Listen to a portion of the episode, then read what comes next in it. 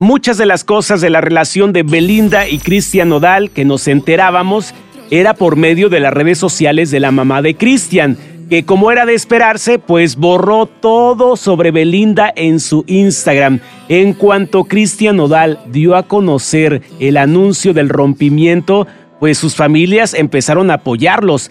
La primera en publicar en Instagram un mensaje de comprensión para esta gran pérdida fue la mamá de Belinda, la señora Belinda Schull. La mamá de Cristian Odal no publicó nada, únicamente se encargó de borrar todo sobre Belinda en sus redes sociales y con eso está diciendo bastante.